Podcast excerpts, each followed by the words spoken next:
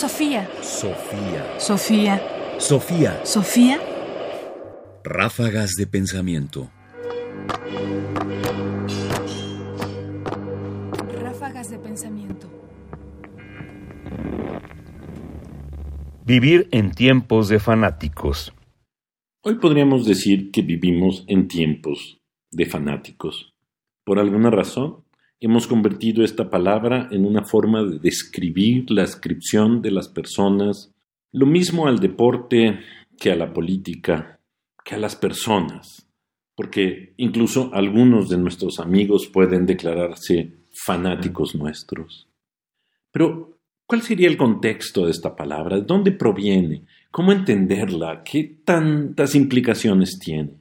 Escuchemos un pasaje de Emilio, la novela de Jean-Jacques Rousseau, filósofo de la Ilustración, justo a propósito del fanático y del ateo.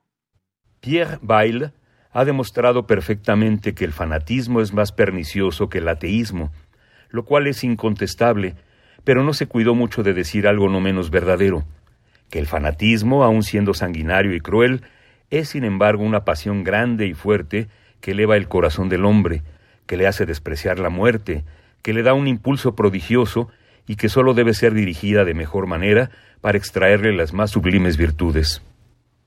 En cambio, la irreligión y en general el espíritu razonador y filosófico inducen a aferrarse a la vida, envilecen y vuelven afeminadas las almas, concentran todas las pasiones en la bajeza de los intereses particulares, en la abyección del yo humano, y miran de este modo secretamente los verdaderos fundamentos de cualquier sociedad.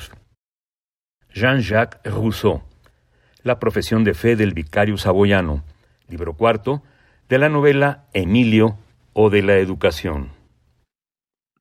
La descripción que hace Rousseau del fanático y el ateo es interesante y permite entender un poco la carga que la palabra fanático todavía tiene en nuestros días. El ateo, que no tiene esperanza en una vida posterior, se aferra a la vida. El fanático, que por supuesto todavía en el caso de Rousseau está pensando en el fanático religioso, es aquel que incluso arriesga la vida por ello y la desprecia y se entrega todo. De manera que no solo hay un sentido negativo de la palabra fanático, sino que sobre todo Rousseau acentúa la falta, digamos, de límites la esperanza puesta en otro lado, para que el fanático arriesgue la vida. Hoy en buena medida nuestra noción de fanático, de fan, conserva parte de ese sentido. Tiene algo de negativo porque efectivamente el fanático es aquel que está dispuesto a arriesgarlo todo por aquello en lo que cree, aquello a lo que se ascribe, le gusta, más allá, digamos, de toda prudencia. De manera que entre el fanático y el ateo, para Rousseau, el ateo sería preferible. En nuestros días quizás el contraste no sería entre ellos, sino más bien cómo concebimos al fanático en un mundo donde, al parecer, las buenas razones han dejado de ser importantes. Sofía. Sofía. Sofía. Sofía. Sofía. Radio UNAM presentó Ráfagas de Pensamiento.